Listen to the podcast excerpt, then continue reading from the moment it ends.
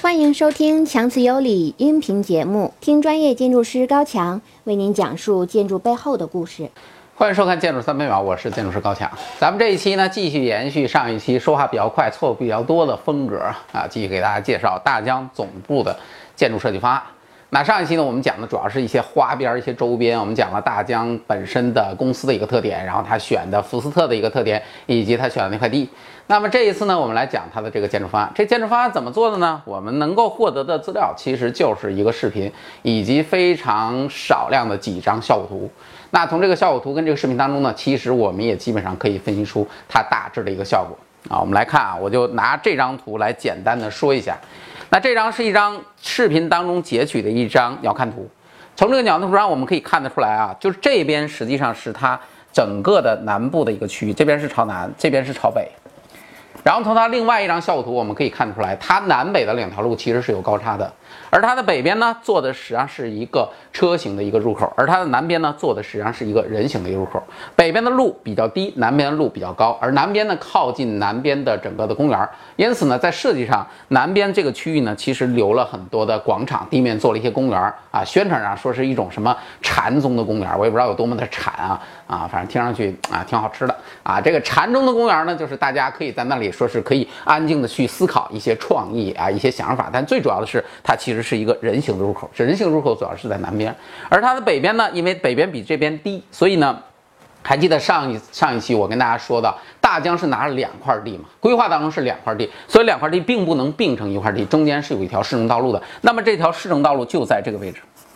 它其实从。南到北，这个市政道路是有一个坡度的，直接下去的。而到北边呢，北边的车行道可以从北边的区域直接变成一个入口，就是我们从动画当中呢，我们可以看到，从北边的车行道进去之后呢，整个沥青路面一直延续到建筑的北侧的大门的附近。而那个大门也非常有意思啊，它其实是一个门字形的一个大门。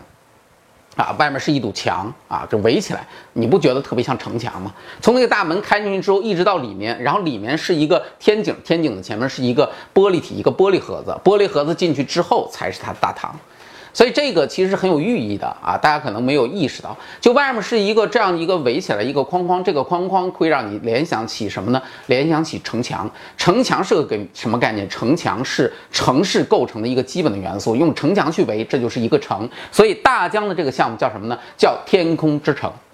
就是这是跟它的整个项目的名称相互吻合的。那么他希望去打造一个天空之城。后来等一下我们还要再说为什么叫天空之城，不叫地上之城。总之它是一个城，所以它的入口其实是一个城墙。那么人进去啊，有一个城墙的感觉。不仅如此，从这个入口，它是一个实体的一个墙面围合的一个大门。进去之后，然后出现一个天井，这是空间的第一层变化。然后再往前走，一个纯玻璃顶的一个大堂，这是空间的第二层变化。从一个虚的。进入到一个半虚的，也就是灰空间啊，也不能叫灰空间，因为它是一个玻璃体，然后再进入到一个实体当中，所以它整个实际上强调的是一种空间序列的变化，而这些都是在建筑的北侧来完成的，而它的南侧呢，其实会有直接的入口，从这个广场人行的空中二层的这个花园进去，那么这样的话呢，这就构成了它南北不同的高差，整个的一层的这样一个设计。听了这么久，我们让强哥休息一下。如果您听着喜欢，不妨拿起手机关注微信公众号“强词有理”。您所听的所有音频节目均有视频版，观看视频将更加精彩。啊，说完了这个呢，我们再来看一下它整体的一个造型。这个整体造型非常有意思。刚才说为什么叫天空之城？因为它所有的办公室的空间体量，我们看一个一个的 box，一个一个的盒子，都是挂在天上的。它给人的感觉就是悬挂式的啊，其实这个建筑你会发现，它除了中间的这个应该是它的交通盒核心筒，整个垂直从上到下，然后这个是一个纯实体的一个建筑。我们从北侧的入口的动画当中也能够看得到，它是一个纯实体的一个建筑，上面是有非常竖向强调的这种格栅的这种处理方式，而这个竖向的条纹当中呢，应该是窗户。就是应该是它的交通盒的一个采光窗，这样的话呢，它的交通盒在北向其实是可以采光的，因为我没有拿到平面，我只能去猜啊。但是整个的竖向呢，会使整个的建筑的体量显得非常的挺拔。我们知道这个建筑的高度，如果记得没错的话，应该是不到两百米啊。上一期我们说过，整个流线洞总部基地的限高就这个区域才可以突破一百米，其他的中南局的规定都是不能够超过一百米的。所以它整个呢用竖线条的方式来强调它整体的一个纵向感，同时呢它把办公室的这些盒子全部挂在这个竖向的体量之上。这个东西为什么叫挂？因为它每一个盒子都是独立的，就是你可以看到这是一个盒子，这是一个盒子，然后中间是空的，空的地方它做的是屋顶花园。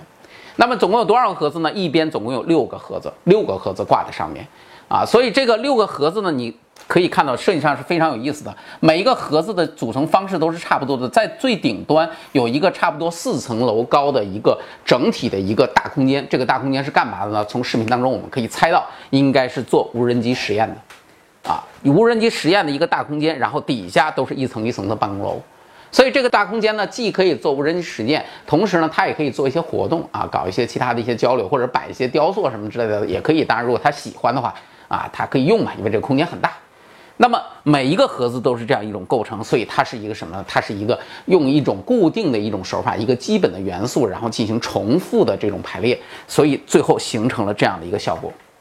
另外呢，在这个写字楼里面，实际上它还在空中做了一个连廊，这个连廊呢，应该是整个建筑当中最具科技感的一个元素。啊，这个实际上是一个空中的天桥，有了这个天桥，就可以把两座塔楼里面办公的人群进行了一个联络。当然，我们从片子当中我们可以看到，最后那个视频啊做特别的酷，那个天桥底下留了个洞，然后下了一堆蛋啊，就是无人机从里面飞出来了。这整个的感觉呢，就是一个无人机的一个实验场啊。当然，我想那个天桥呢，除了功能上的联系，可能也有精神上的寓意吧。所以这个天桥呢，也是这个建筑非常独特的一个亮点。啊，所以这个项目呢叫做天空之城，跟这个关系很大。它告诉你的就是我所有的办公空间都是悬挂在空中的这种感觉，所以它叫做天空之城。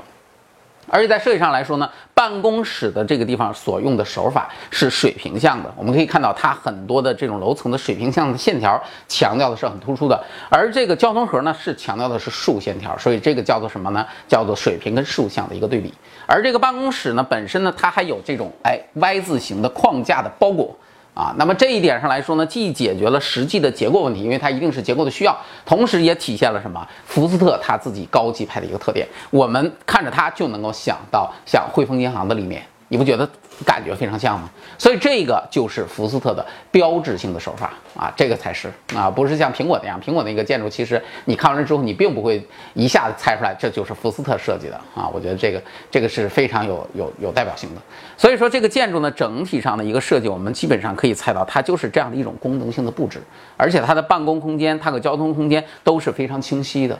啊，当然，在这个介绍当中呢，我们可以看到，就是有一些文章当中会去说，就是它有一部分有一栋塔楼，它主要是办公的功能；有另外一栋塔楼，主要是研发的功能。但其实从平面的布置上来说呢，可以这么讲。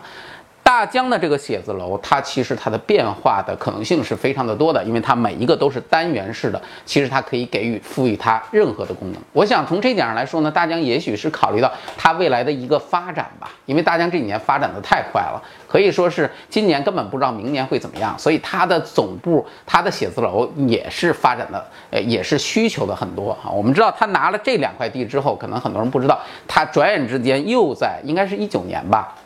又在深圳的另外一个区域拿了另外一块地，而且那块地特别的大，那块地的尺寸比这两块地加在一起还要大啊！也许他在那儿又要建一个总部。所以说，对于大疆这种公司，这种发展的非常快速的这种公司来说呢，这种组合式的单元式的这种写字楼，可能对他来说是最适合的啊。所以这个呢，就是我们关于大疆建筑啊，大疆的这个总部整个建筑方案的一个解读。那么从这个方案当中呢，我们可以清晰的看到诺曼福斯特的他高级派的一些手法，我们也同时能够看到大疆为自己写字楼所打造的这样的一个钢铁形象，呃，一个工业形象，整个的建筑，包括那个预告片，我们都能看得出来，里面的那种工业感啊，那种科技感都是非常浓厚的。但是就有一点，说实话，这个方案看完了之后，我就有一点，我就觉得。啊，挺令人遗憾的吧？啊，当然，可能这也是大疆的文化，我也不知道，因为我没在那儿工作过。就是我就觉得，在这个方案当中，可能对于员工的那种关怀、那种人性化的设计，包括给员工的一些福利的一种体现，可能并不够特别的明显。啊，更多的还是让人看到一些相对来说比较冷冰冰的工业痕迹吧。啊，在当然这点上来说，也许就是企业文化，也许就是企业特征，也许人家讲究的就是这种狼性精神、工业精神，对吧？OK，那这是这就是这一期所有的内容，感谢大家收看我的节目。嗯，如果您喜欢，请帮我们点赞转发啊。咱们下一期呢将讲另外一个国内顶尖科技公司的总部大楼，那个总部大楼比较有意思，跟这个建筑呢也许会形成一个鲜明的对比啊。希望您持续的关注，咱们下期再见。听完这期节目，感觉过瘾吗？要是不过瘾，那就赶紧添加公众号“强词有理”，强哥还有粉丝讨论群，里面有好多的小伙伴，每天一起互动聊天儿，不定期还有许多小活动等你来加入。